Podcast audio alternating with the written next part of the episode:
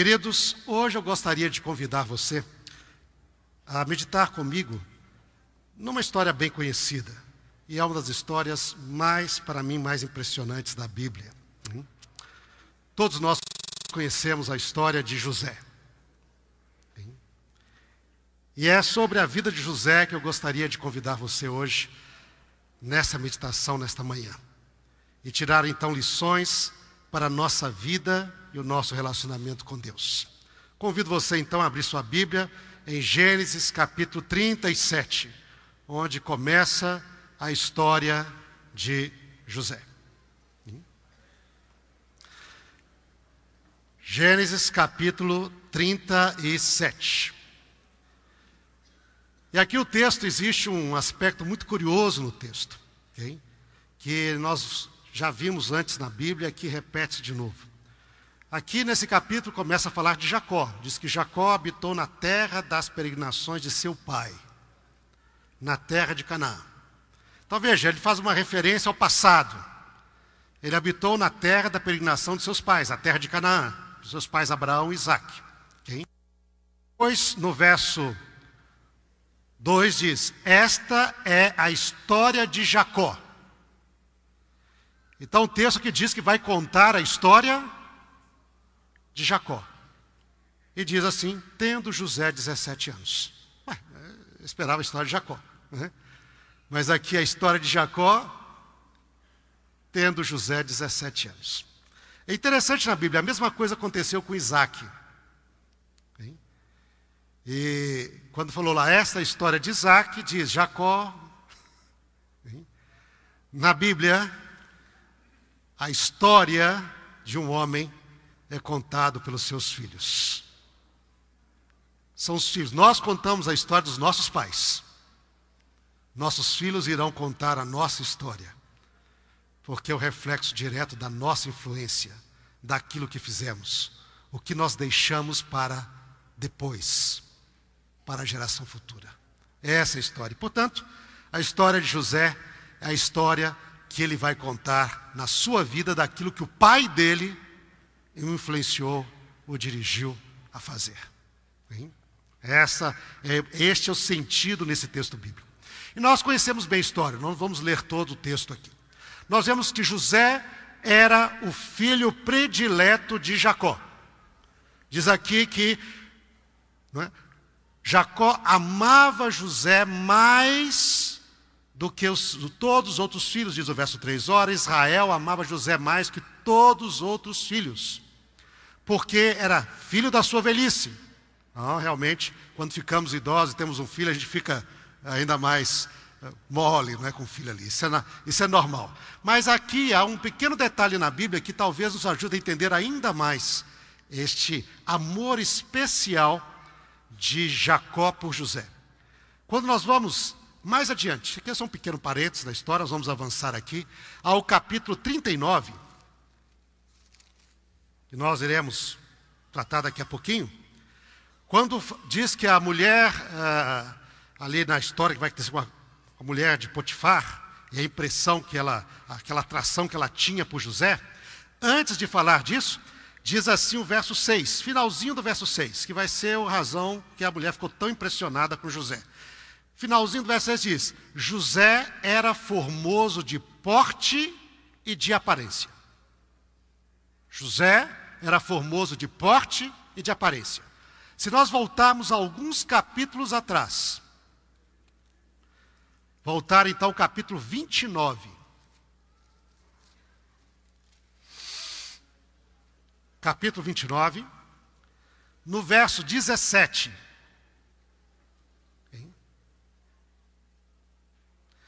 Está descrevendo aqui né, as duas filhas do tio de Jacó, de Labão.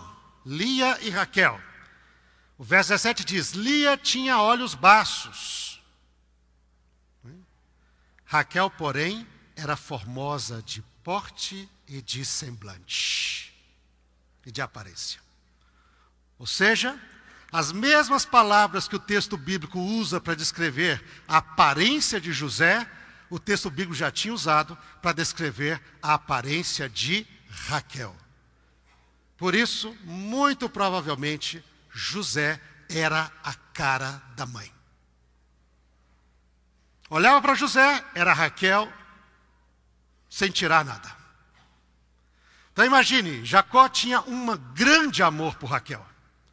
Por ela ele trabalhou 14 anos. Porque primeiros sete anos, pessoa que ia casar com ela, não casou, diz, trabalha mais sete, 14 anos. 14 anos, e diz, e foram poucos aos olhos dele pelo muito que ele amava. Então, ali estava José, ele era a cara da mãe. E Jacó agora já não tinha mais sua esposa Raquel, quem ele amava com amor profundo. José lembrava Raquel todo o tempo. Era olhar para José e lembrar-se da sua esposa amada Raquel. Então essas coisas nos ajudam a ver um pouco essa, esse carinho, este amor especial de Jacó para com o seu filho José. É? Mas nessa reflexão sobre a história de José, eu gostaria é, de ter dois focos. Nós passamos por essa história com dois focos. E o foco é, primeiro, o relacionamento de José com os homens e com Deus. Este é o foco. Relacionamento de José com os homens e com Deus. E o segundo foco, né, o relacionamento dos homens e de Deus com José. Esse será o foco que nós iremos trabalhar através dessa história de José. Primeiramente, então, no capítulo 37, voltemos ao capítulo 37. E eu gostaria também, antes de continuarmos, saudar a todos os internautas que nos acompanham nesta manhã de sábado. Que Deus possa estar com você aí na sua casa, ao você acompanhar os nossos, a nossa reflexão, o nosso culto aqui, o nosso louvor a Deus. Que Deus te abençoe também profundamente. Hein? Queridos, então, que estamos na história, vemos relacionamento. Vemos que, de um lado, começa com o relacionamento é, dos homens com José. De um lado, o do seu pai. O pai amava mais José que qualquer outro irmão. É, esse era o relacionamento dele. E do outro lado, né, os irmãos, vendo que o pai o amava bastante, muito mais do que é eles, e Jacó não escondia isto, e ele deixou isso bem claro ao fazer essa túnica né, especial para José, é, os irmãos o odiavam. É isso que está escrito aqui, o verso 4. Né? Odiaram-no e já não lhe podiam falar pacificamente. Então, um aspecto da vida de José com os outros membros da família dele, que são os outros seres humanos que faziam parte do seu círculo próximo, era de amor e ódio. O pai o amava muito, os irmãos o odiavam cada vez mais. Esse é o aspecto na vida dele. E depois o texto então nos fala acerca dos planos de Deus para José, entre toda parte. É o relacionamento de Deus com José. Isso se manifesta através dos sonhos. E diz o verso 5: Teve José um sonho e relatou aos seus irmãos e disse: Lhes digo, rogo-vos, ouvi este sonho. Verso 6 que tive. Atávamos feixes no campo e eis que meu feixe se levantou e ficou em pé. E os vossos feixes o rodeavam e se inclinavam perante o meu. Através deste sonho, Deus estava dizendo para José e de através de José para sua família, seus irmãos e pai, que Deus tinha um grande plano na vida de José. Todos nós aqui recolhíamos feixes, atávamos os feixes. O meu ficou de pé e o de vocês se inclinavam diante do meu feixe. E diz, né, é, os irmãos, isso aqui, a reação disso nos irmãos, diz: reinarás com efeito sobre nós, verso 8. Sobre nós dominarás realmente, e ainda o odiavam mais. Mais ainda. Resultado da revelação do plano de Deus para José, os irmãos o odiavam mais. E ele ainda teve um segundo sonho. E diz então aqui, ele conta este sonho aos irmãos, diz: Sonhei, e eis que o sol, a lua e as onze, onze estrelas se inclinavam perante mim. Hein? Contando isto então aqui a seu pai e seus irmãos, esse sonho até o pai ficou perturbado com isso e disse: Filho, o que, que é isto? Que sonho é este? Acaso viremos eu, tua mãe, ah, o sol e a lua? Veremos aqui as estrelas os, se inclinar perante todo mundo, se inclinar perante terra, até eu me inclinar perante você? Né?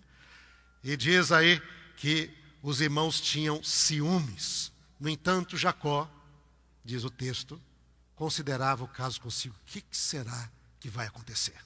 Hein? Então, nós temos neste primeiro capítulo esse início da história de José. Um relacionamento de amor e de ódio dentro da própria família.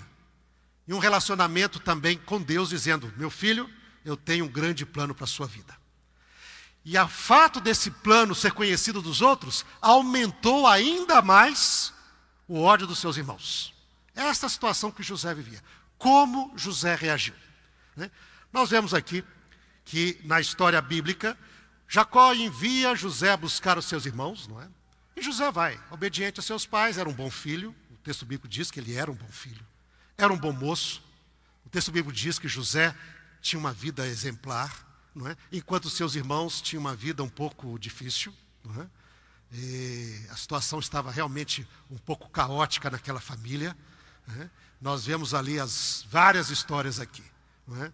a história de, de Simeão e Levi, como eles mataram toda uma cidade, visto a vista que a irmã eh, tinha ido se encantado com o que nós chamaríamos hoje o mundo, né? ou seja, a sociedade lá fora, que não pertence à, família da fé. É? E aconteceu aquela tragédia com ela, vingança, então havia vingança, havia ódio. Logo depois da história de José, nós temos a história de Judá, como Judá se afastou da família. Hein? foi viver com cananitas, se casou com uma menina que não era da família de Israel, hein? ou seja, casou fora da igreja, como viveu uma vida depois longe de Deus, até a história de Tamar é uma história terrível que mostra quão longe estava Judá de Deus. E nessa história foi quando tocou o coração de Judá, mas a situação na história da família de Jacó não era fácil. E quantas vezes, queridos, nós enfrentamos essa mesma situação em casa também, não é? Ah, com os nossos filhos, nossas filhas, não é fácil. Mas a Bíblia aqui mostra que nós devemos perseverar, não é? Perseverar porque Deus está com os seus. E o final da história é que é o interessante. Mas aqui está, José foi, obediência ao pai, chegou ali, não encontrou os irmãos, foi para mais longe, não é? Procurar, por quê? Porque ele era um menino fiel. José era um menino fiel.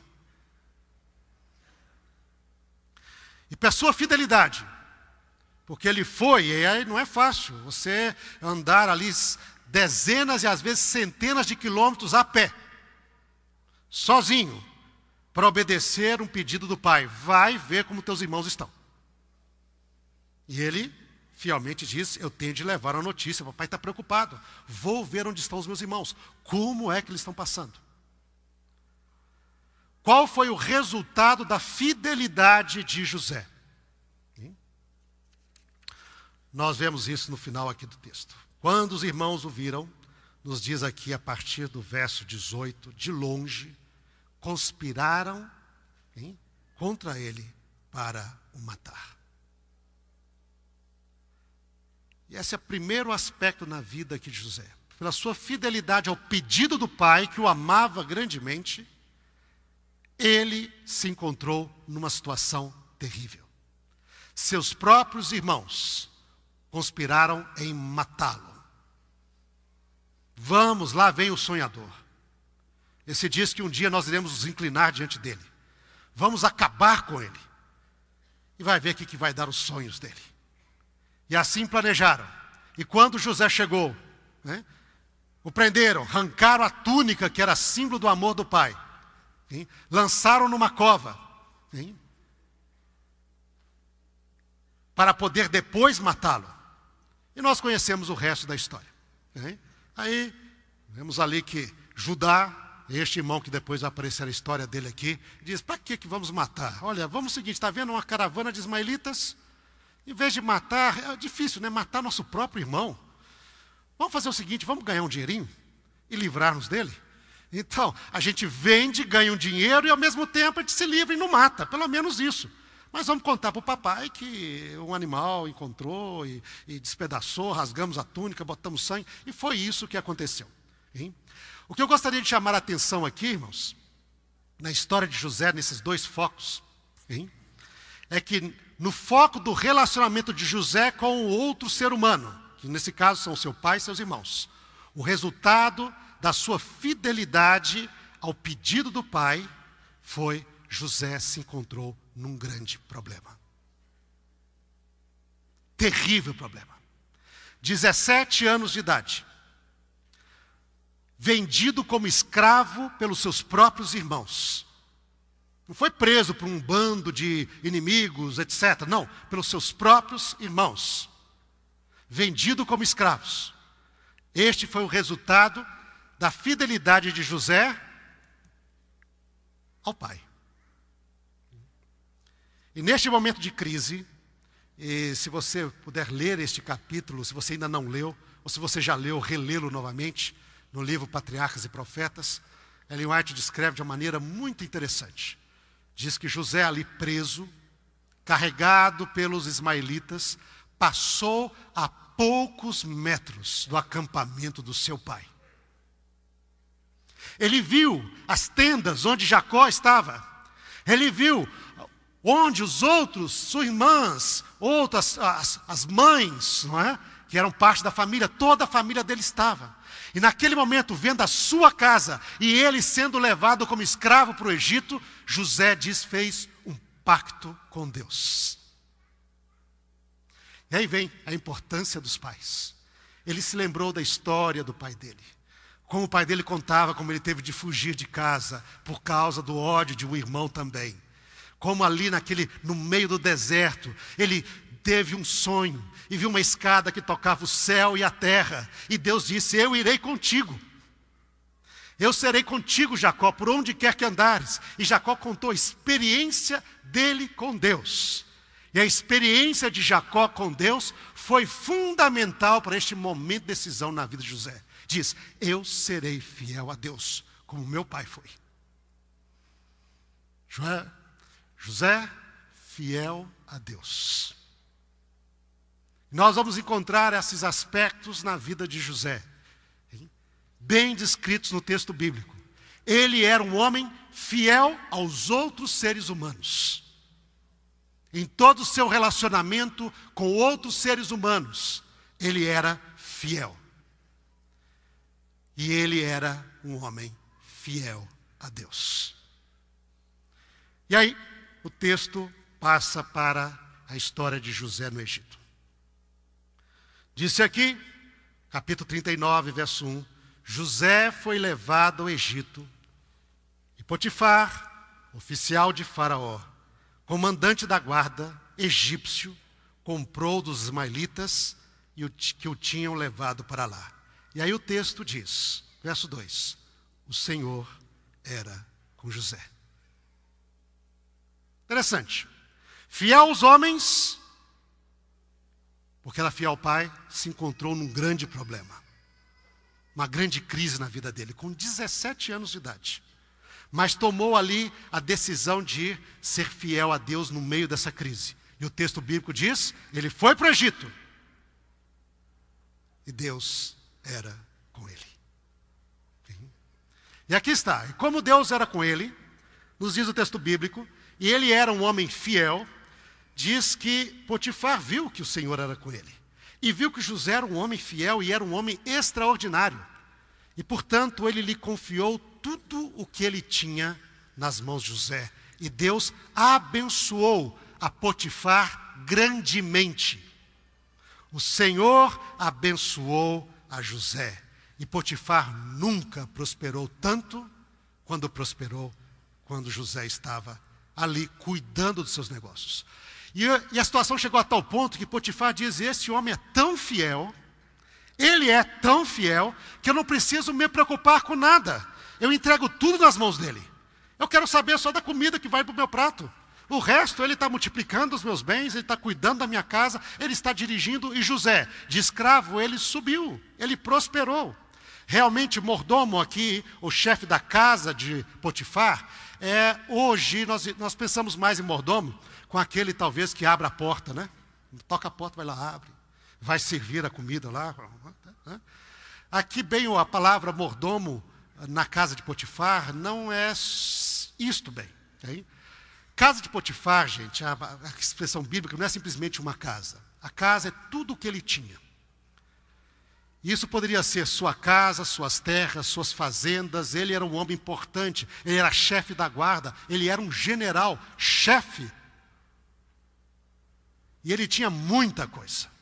Na verdade, se nós hoje fôssemos é, ver o que seria o mordomo de Potifar, seria o presidente das, das empresas e todos os negócios de Potifar. Esta era a função de José. Ele virou o presidente da empresa. Hein? José prosperou muito.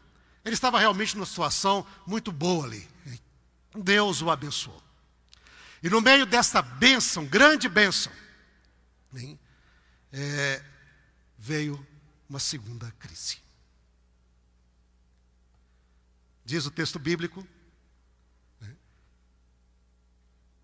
que verso 7, aconteceu depois dessas coisas que a mulher do seu senhor pôs os olhos em José e lhe disse: Deita-te comigo.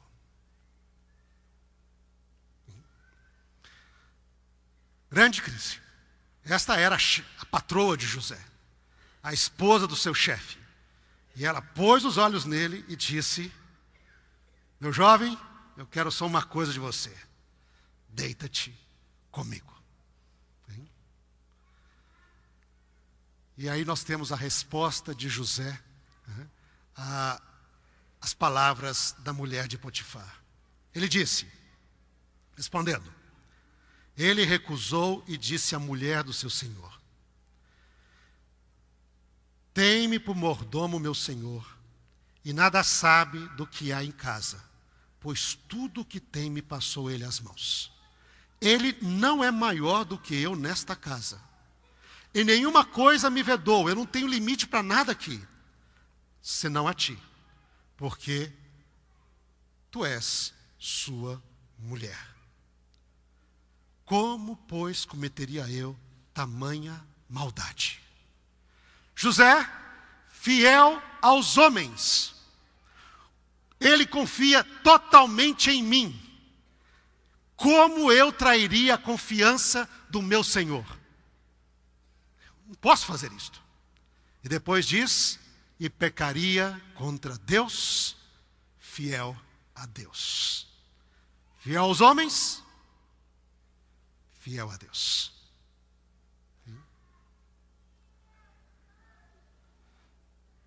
E o resultado disso diz aqui que a mulher lhe falava todos os dias: deita-te comigo, deita-te comigo, deita-te comigo.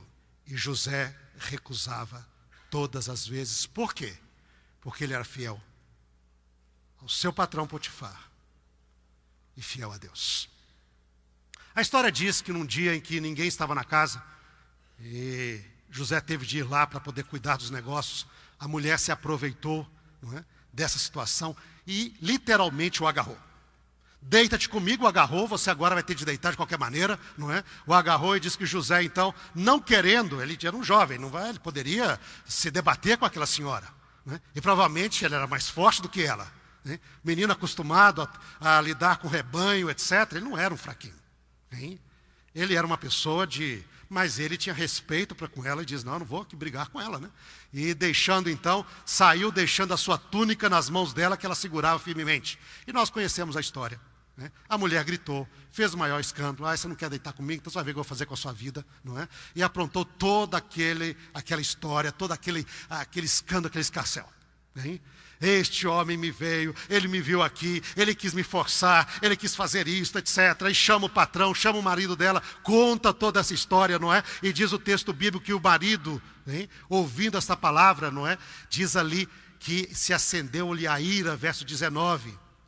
E o Senhor tomou a José e o lançou no cárcere, no lugar onde os presos do rei estavam encarcerados. E ali ficou ele na prisão.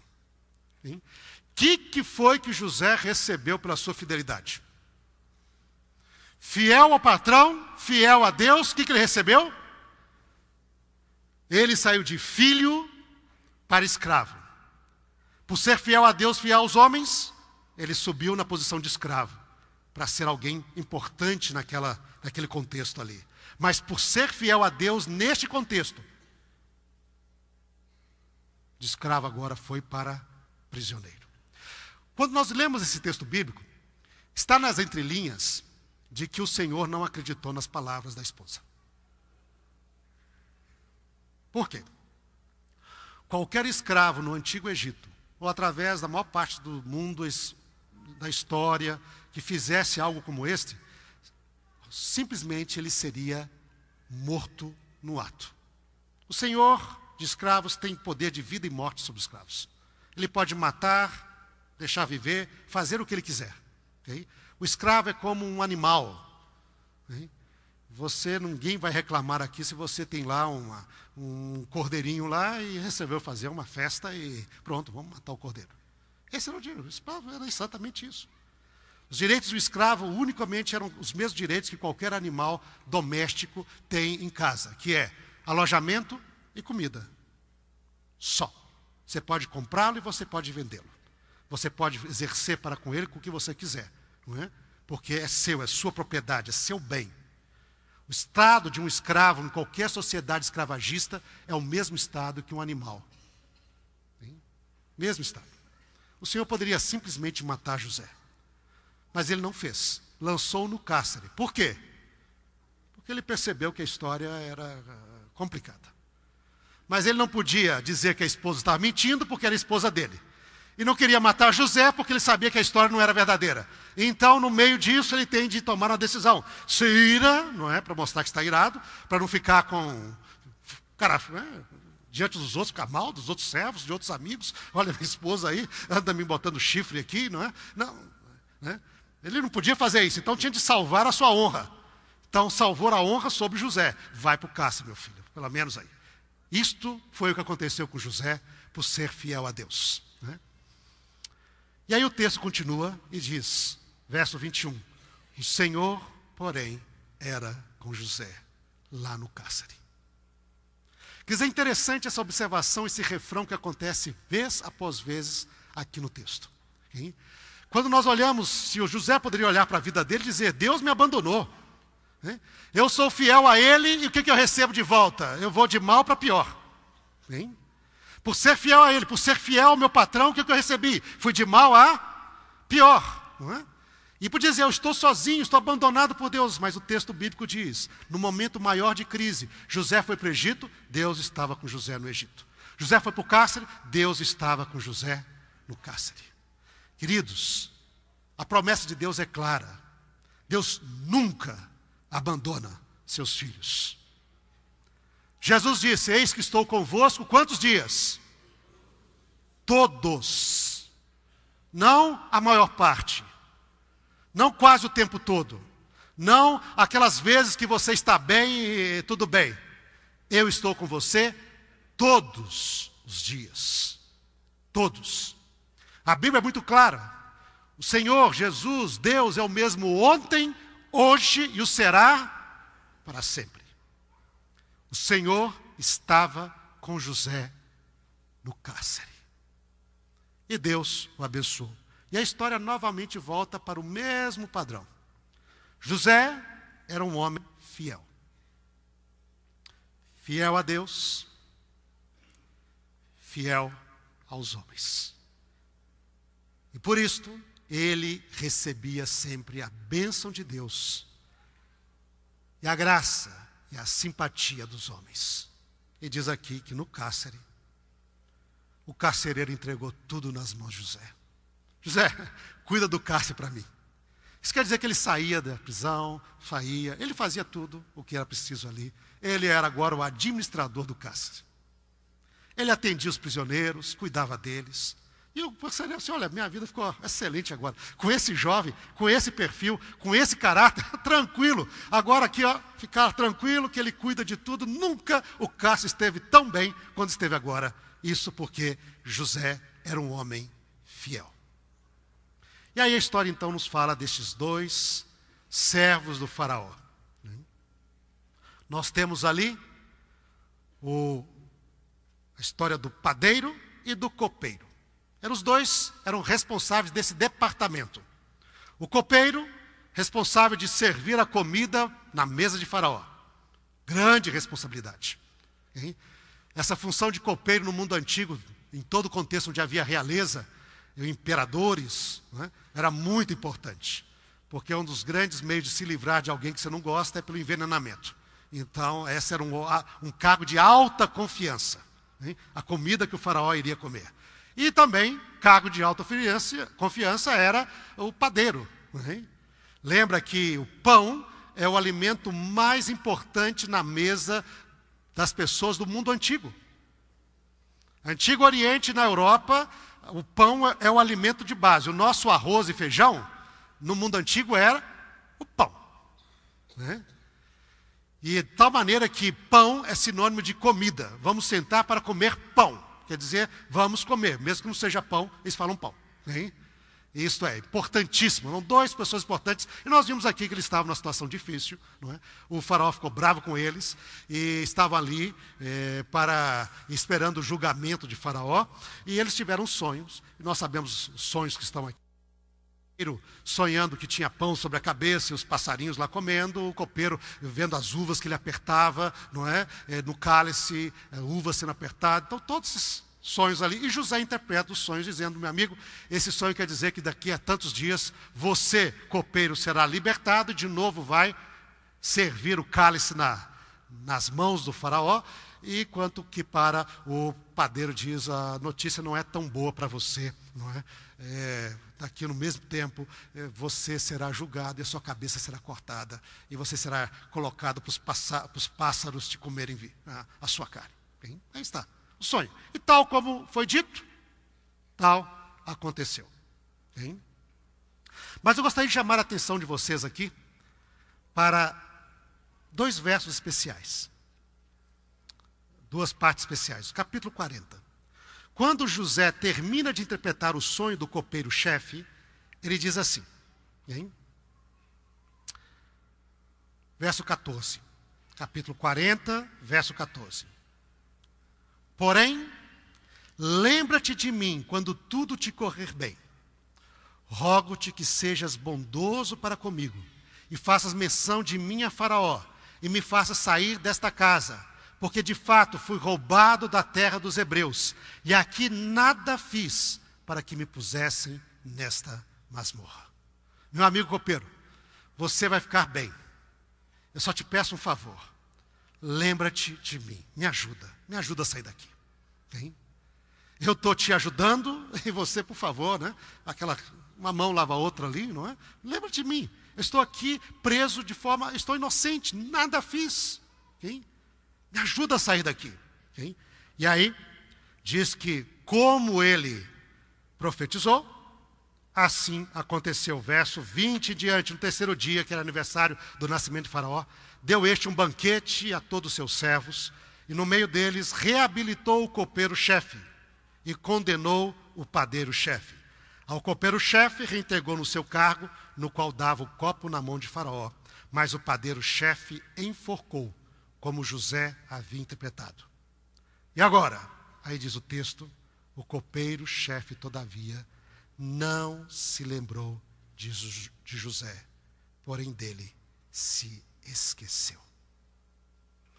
E o texto bíblico usa duas vezes o mesmo verbo, o verbo esquecer-se. Em português são dois verbos diferentes. No texto hebraico é o mesmo verbo. O copeiro se esqueceu de José se esqueceu completamente. O que que José recebeu por ser fiel aos homens e fiel a Deus nesse contexto? O texto bíblico diz: esquecimento total. A gente esperaria, né? O que nós gostaríamos, esperaríamos é, puxa, fiel a Deus, fiel aos homens. Que maravilha, quando eu sou fiel a Deus, quando eu sou fiel aos homens, eu sempre irei hein, progredindo cada vez melhor. O texto bíblico aqui diz que na vida de José não foi assim. Fiel a Deus, fiel aos homens, de filho querido para escravo. Fiel a Deus, fiel aos homens, de escravo para prisioneiro. Fiel a Deus, fiel aos homens, de prisioneiro para uma pessoa totalmente esquecida. Ninguém se lembrava mais de José. E assim, aconteceu na vida de José, e isto, esse completo esquecimento, diz o capítulo 41, durou dois anos completos. O padeiro nem lembrou. Estou bem aqui, trabalhando na minha vida. José? Nem pensava José, porque nem lembrava dele. E aí então, veio a grande reviravolta na vida de José. Neste contexto, 17 anos depois que ele foi vendido como escravo, não, desculpa, 13 anos depois, 17 é a idade dele. O texto vai dizer que ele tinha 30 anos quando ele foi apresentar-se a Faraó. Então, 13 anos na vida dele, quando aconteceram todos esses detalhes na história, diz que Deus deu um sonho a Faraó. Nós conhecemos esses sonhos, os sonhos das, das espigas de trigo. Sete espigas bonitas, lindas, sete espigas mirradas, e as mirradas comiam as espigas bonitas e cheias. Outro segundo sonho, sete vacas gordas saindo lá do, do rio Nilo, é? e pastando, e gordas e bonitas. Depois saíram sete vacas magras e feias. E essas, maga, essas vacas fizeram algo que vaca nenhuma faz, porque vaca come grama, come mato. Elas foram lá e comeram as sete vacas gordas. E apesar de comerem as sete, elas não mudaram nada. Você não via que tinha nada na barriga delas. Continuaram magras, feias. E Faraó levantou assustado com este sonho, chamou todos os seus magos, chamou todos os seus sábios, chamou todo mundo. Eu tive esse sonho, estou perturbado. O que quer dizer este sonho? E ninguém podia dar o segredo do sonho. E neste momento, neste contexto, então que estava Faraó com seus, diz o texto bíblico então, que ah, o copeiro se lembrou de José. E disse assim: ah, verso 9. Então disse a Faraó o copeiro-chefe, capítulo 41, verso 9: Lembro-me hoje das minhas ofensas Estando o faraó muito indignado contra mim, o Senhor me lançou no cárcere. E lá no cárcere havia um jovem hebreu. E esse jovem, então, um dia, cuidando da gente, nós tivemos sonhos. Como o faraó teve sonho, também tive sonho. E o sonho foi assim, assim, e esse jovem interpretou, tanto para mim como padeiro, e como ele interpretou, assim foi. Faraó, eu creio que esse jovem pode resolver o seu problema. Ele pode interpretar o sonho. E diz então que faraó, logo em seguida, mandou chamar José. Hein? E José então foi para com encontrar-se com Faraó, é? disse ali. É, então, verso 14: Faraó mandou chamar José, fizeram sair depressa da masmorra, ele se barbeou, mudou de roupa, foi apresentar-se a Faraó, e esse lhe disse: Tive um sonho, e não há quem o interprete. Ouvi dizer, porém, a teu respeito, que quando ouves um sonho, podes interpretá-lo. E é interessante o verso 16. Respondeu-lhe José: Não está isto em mim. Mas Deus dará resposta favorável a Faraó. Este era o momento da vida de José. Ele podia aproveitar esse momento, mas claro, Faraó, eu sou o maior intérprete de sonho que existe na face da terra. Eu realmente sou alguém extraordinário. É? Ele poderia aproveitar, já pensou essa oportunidade de ouro para ele? Dizer: Olha, eu sou realmente alguém o Senhor deveria uh, considerar-me de uma maneira muito especial. Mas José diz não.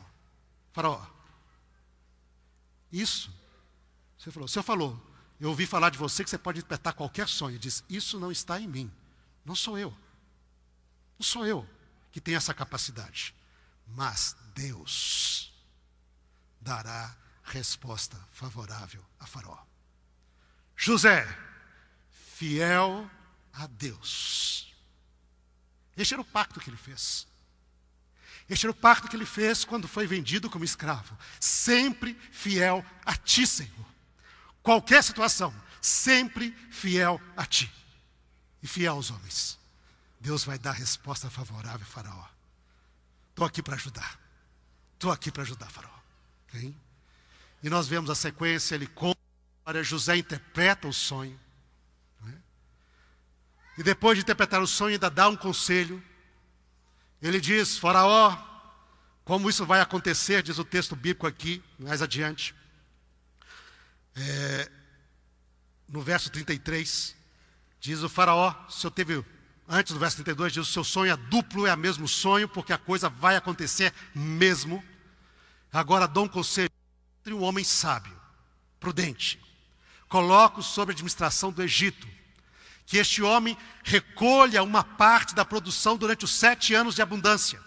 Guarde isto, para usá-lo depois durante os sete anos de fome, e assim o Egito seja preservado. Deus tem grande carinho pelo Senhor, Faraó. Por isso, Deus lhe revelou o que vai acontecer para que o Senhor se prepare de antemão.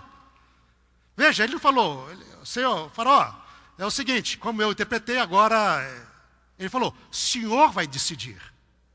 O Senhor vai decidir, encontre um homem sábio. Coloque isso, esse é o meu conselho para o Senhor. José era um homem fiel aos homens mesmo procurando o bem dos outros, não o seu bem. E fiel a Deus, sempre. Essa é a característica de José. E aí então o quadro muda totalmente. O faraó virou para o seu servo e disse: Meus amigos, existe, vocês conhecem alguém que nem esse menino? 30 anos de idade, ainda é um menino. Jovem, adulto. Fora de sério isso daqui. Será que nós vamos encontrar alguém melhor do que ele? Eu acho que não. Alguém que tem um Espírito de Deus como ele tem? Mas nunca. O faraó se vira para José e diz: José, proposta para você. Você quer que você seja governador do Egito. Você será o segundo no Egito.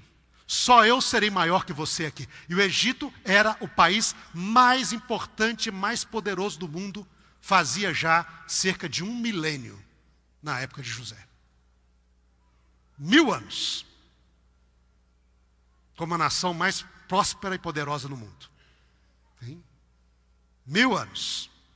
Você vai ser hein? aqui o segundo governador do Egito. Você vai subir no meu carro. Irá um gente diante de você. No Egito, todo mundo vai se curvar diante de você. Só uma pessoa será mais importante que você nesta terra, eu. Depois de mim, mais ninguém. Queridos, que mudança. Do cárcere para o governo do Egito. Eu gostaria de encerrar esta manhã meditando com vocês em algumas lições dessa história de José. Este homem que era fiel a Deus, fiel aos homens. Primeiramente, eu creio que uma lição clara de José é que as circunstâncias que nos cercam não são prova nunca da presença e do amor de Deus por nós. Se José fizesse das circunstâncias que ele vivia provas do amor de Deus para ele, ele teria perdido a fé no amor de Deus há muito tempo. De filho para escravo, de escravo para servo, de servo para.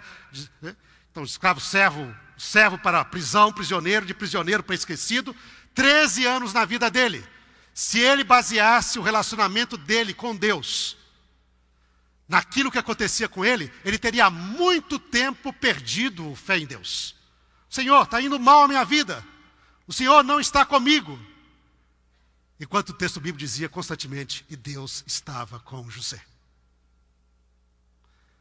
Circunstâncias que nos cercam não são provas nem do amor de Deus por nós, nem da presença de Deus, ou da falta da presença, da ausência de Deus.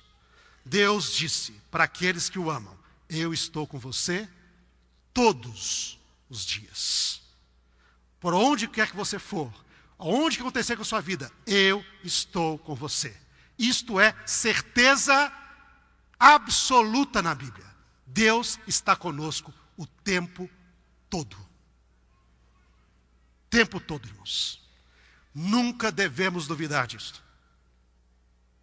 Às vezes, no momento difícil, é difícil mesmo. Né? Até Jesus passou, no momento da cruz, Jesus diz: Eli, Eli, lama sabachthani. Meu Deus, meu Deus, por que me abandonaste? Essa é a impressão dele, porque ele estava passando por um grande problema e dificuldade. No entanto, Paulo diz que Deus estava com Cristo na cruz. Isso é que a Bíblia diz. Deus sempre está com os seus. Sempre. Queridos irmãos, tenhamos essa certeza. Qual seja a circunstância que você esteja passando hoje, ou que você venha passar no futuro, Deus está com você. Deus nunca abandona seus filhos. Jamais. Isso é impensável para Deus.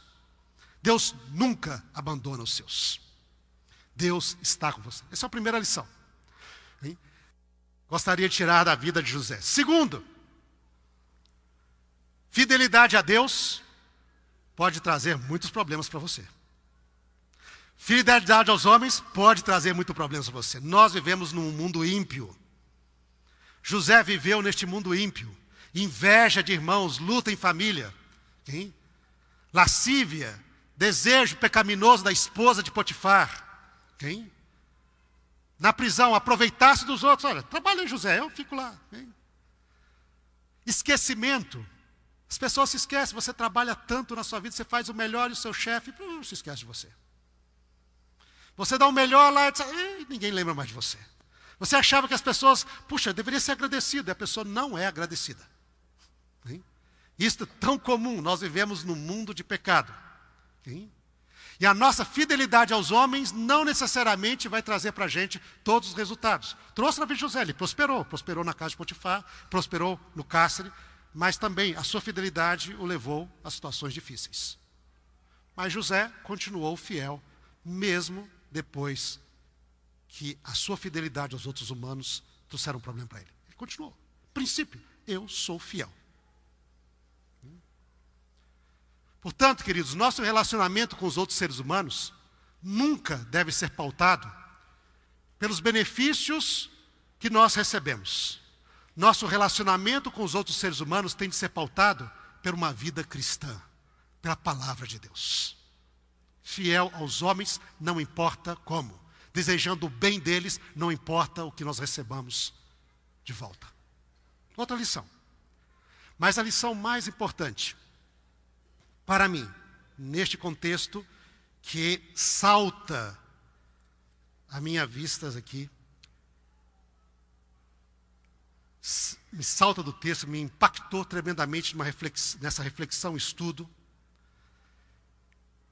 é que o ser humano só conhece plano de Deus para ele, se ele for fiel a Deus até o fim. Nós só podemos conhecer o plano de Deus para nós se nós formos fiéis a Deus e fiéis aos outros seres humanos até o fim. Até o fim. Imagine-se bem. Imagine o que teria acontecido com José. Se José, pelas circunstâncias, perdesse sua fé em Deus, perdesse o seu compromisso ético, cristão, de amor para com as outras pessoas. Pense bem. Ele era fiel ao pai. E quando os irmãos o venderam, podia dizer: Bom, por que, que aconteceu isso? Eu sou fiel ao meu pai, sou fiel a Deus, e aconteceu isto. Eu agora vou, agora estou no Egito, e estou no Egito, é terra, nem a minha terra, e ali eu vou viver como eu bem quiser. Quão fácil é isto? Quando você está num momento de crise você abandona a fé. Se José tivesse abandonado a sua fé naquele momento, o que teria sido de José? Já pararam para pensar? O que teria sido José? Chegaria no Egito, seria vendido como escravo, e a história bíblica acabou ali. José foi vendido como escravo no Egito e lá ficou e lá morreu. Pois bem, né? acabou a história. Se José tivesse pecado com a mulher de Potifar, ele poderia ter muitas, muitas razões para poder fazer isto. Ele poderia, ele poderia pensaram e fazer uma razão muito lógica, diz, puxa, ela é minha chefe, ela é a patroa. Né? Eu sou simplesmente um escravo. O escravo obedece os seus chefes. O escravo não precisa ter vida ética, ele tem de obedecer. É, eu vou fazer isso daqui e talvez ninguém vai ficar sabendo, vai ficar contente, meu senhor é contente comigo, a gente tem um, um caso, não é? A gente fica, eu fico como amante dela e eu vou ter até a melhor situação aqui, porque vou ter o apoio dela também, além do apoio do meu senhor. Então, olha, é. E se me aparecer, o senhor, ela me obrigou, eu obedeci. O que, que teria acontecido com José se ele tivesse feito isso? É o que poderia ter acontecido? Duas coisas. Uma, ele se tornaria amante da mulher de Potifar. Potifar nunca descobriria o que estava acontecendo. Não é? E José viveria feliz como mordomo na casa de Potifar para o resto da vida dele, até vir os sete anos de fome e ele morreria de fome. E acabou-se a vida de José. Acabou a vida. Ou ele poderia, o caso poderia ter sido descoberto, aí o Senhor ia realmente ficar irado, iria matar José. E acabou-se a vida do José. Acabou-se a vida dele. Que teria acontecido com José se depois de ter sido ainda fiel a Deus e fiel aos homens na casa de Potifar, por ter sido lançado na prisão injustamente, ele tivesse abandonado a fé? Que teria acontecido? José iria ficar na prisão o resto da vida dele. E quando viesse os sete anos de fome, ele morreria com o carcereiro e com os outros prisioneiros também. Queridos, depois de 13 anos, indo de mal a pior, sendo às vezes recompensado pela sua fidelidade, mas no momentos de crise, sendo punido injustamente porque ele era exatamente fiel à pessoa que estava punindo, quem? José estava no lugar que Deus queria que ele estivesse. No cárcere, encontrando o copeiro para poder sair do cárcere e ir até o trono do Egito, governar o Egito junto com o Faraó. Só conhece o plano de Deus aquele que é fiel a Deus até o fim. Se nós abandonarmos a Deus no momento de crise, se nós abandonarmos a Deus no momento de dificuldade, porque nós somos fiéis, e agora, Senhor, está tudo difícil, eu abandono a Deus, eu não saberei qual seria o plano de Deus para mim. Eu não irei viver o plano de Deus para mim. Deus disse para José: Eu tenho um grande plano para você. Quando ele tinha 17 anos com sonhos. Eu tenho um grande plano. E o plano de Deus se cumpriu na vida de José. Por quê? Porque ele foi fiel a Deus e fiel aos homens, em toda circunstância, até o fim. Que história, irmãos. Que história. Essa história, devido a este aspecto, é uma que mais me impactou na Bíblia. E mais me desafia na Bíblia. Porque ele me desafia a ser fiel a Deus em qualquer circunstâncias. Quando estiver bem, quando estiver mal. Fiel a Deus. Não somente fiel a Deus, fiel ao ser humano também. Meu compromisso ético, o meu compromisso de uma pessoa que conhece a Deus e o ama e deve amar o seu próximo como a si mesmo. Este é o compromisso de todos nós. Fiel a Deus, fiel aos homens em qualquer circunstância. E então, Deus poderá conduzir nossa vida segundo Sua soberana e boa vontade. No momento de crise, no livro de Jeremias, lá no capítulo 29, quando os israelitas estavam sendo levados para o exílio. Jeremias, capítulo 29.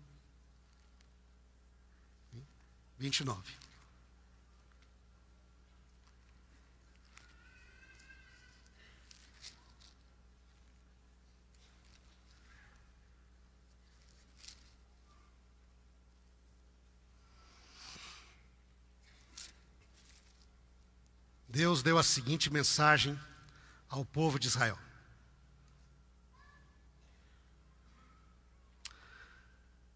Diz ali, ele falou: olha, vão ter 70 anos de cativeiro. E aí então no verso 11, Ele diz: Eu sei que pensamentos tenho a vosso respeito, diz o Senhor. Pensamentos de paz e não de mal, para vos dar o fim que desejais. Deus tem grandes planos para cada um de nós. Grandes planos. Os planos de Deus não são pequenos. Ele diz: assim como os céus são mais altos do que a terra, assim são os meus pensamentos mais altos que os vossos. São os meus caminhos mais altos que os vossos. O pensamento de Deus é muito maior do que o nosso. No entanto, eles só poderão se tornar realidade na nossa vida se nós, como José, permanecermos fiéis a Deus, fiéis ao nosso compromisso com os outros seres humanos, em qualquer circunstância, até o fim.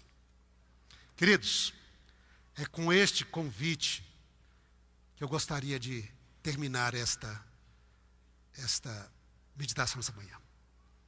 Gostaria de saber se nós que estamos aqui gostaríamos de renovar esse compromisso nosso com Deus, de amá-lo sobre todas as coisas, de amar o próximo como a nós mesmos, em qualquer circunstância, até o fim, para que Deus cumpra o seu plano sobre nós. E sabe, queridos, qual é o grande plano de Deus sobre nós? O grande plano de Deus para nós é nos tornarmos como José. Ele nos colocará no seu trono, aquele que vencer. Assentará comigo no meu trono e reinará comigo pelos séculos dos séculos. Você já não será mais segundo num governo humano, segundo num país aqui da terra, você será junto com Cristo, no trono de Cristo, que é o segundo trono do universo. Governar com Ele por toda a eternidade sobre todo o universo. Este é o plano de Deus. Está claro na Bíblia, é para todos nós. Isso só será realidade se nós permanecermos fiéis a Deus, fiéis ao nosso compromisso de amor com os outros homens até o fim, até que Jesus volte. Se você, se neste momento é o seu desejo de renovar esse compromisso com Deus, quarteto aqui vai cantar cantar sobre essa volta de Jesus.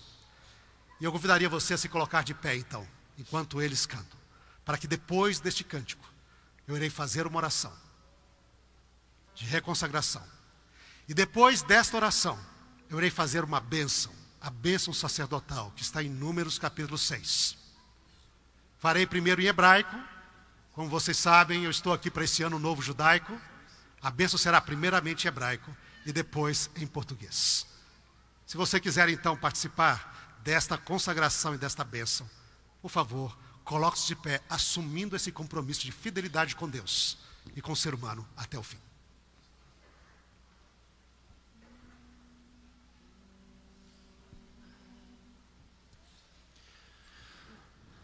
O coração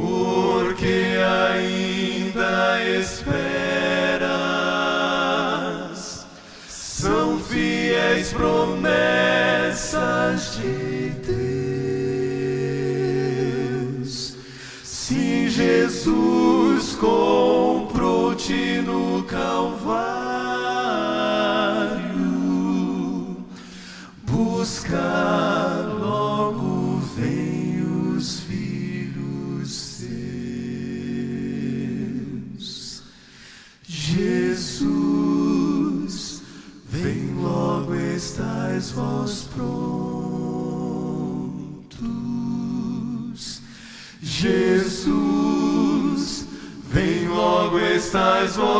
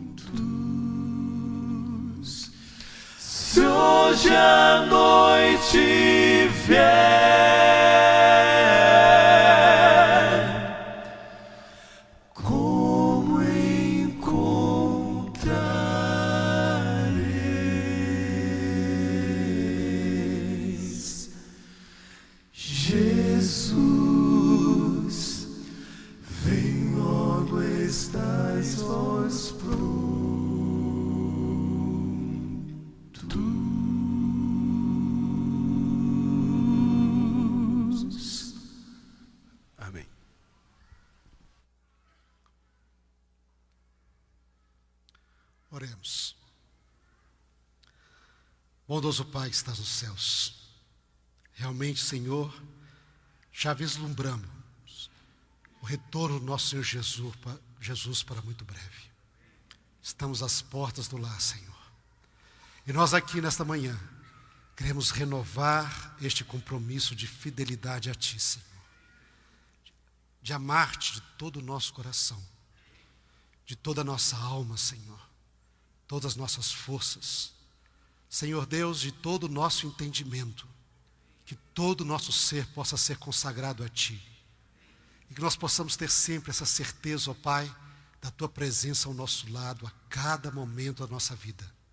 Momentos bons e os momentos difíceis também, Senhor. Tu prometestes, estarás conosco para nos ajudar. Bondoso Pai, queremos renovar o nosso compromisso de amor ao nosso próximo, ao outro ser humano.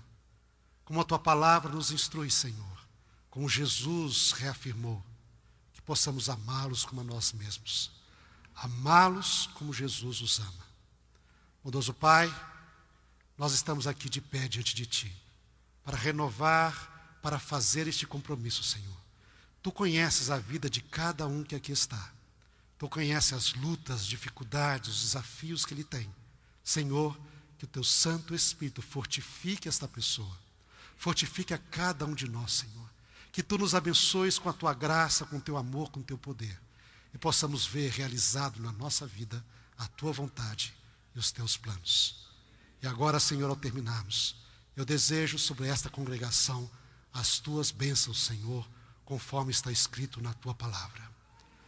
Yevarecha Adonai veishmerecha. Yair Adonai panav eleicha veihuneka. Issa Adonai panav eleicha veiasem lecha shalom. Que o Senhor te abençoe e te guarde. Que o Senhor faça brilhar o seu rosto sobre ti e tenha misericórdia de ti. Que o Senhor sobre ti levante o seu rosto e te dê a paz. Amém.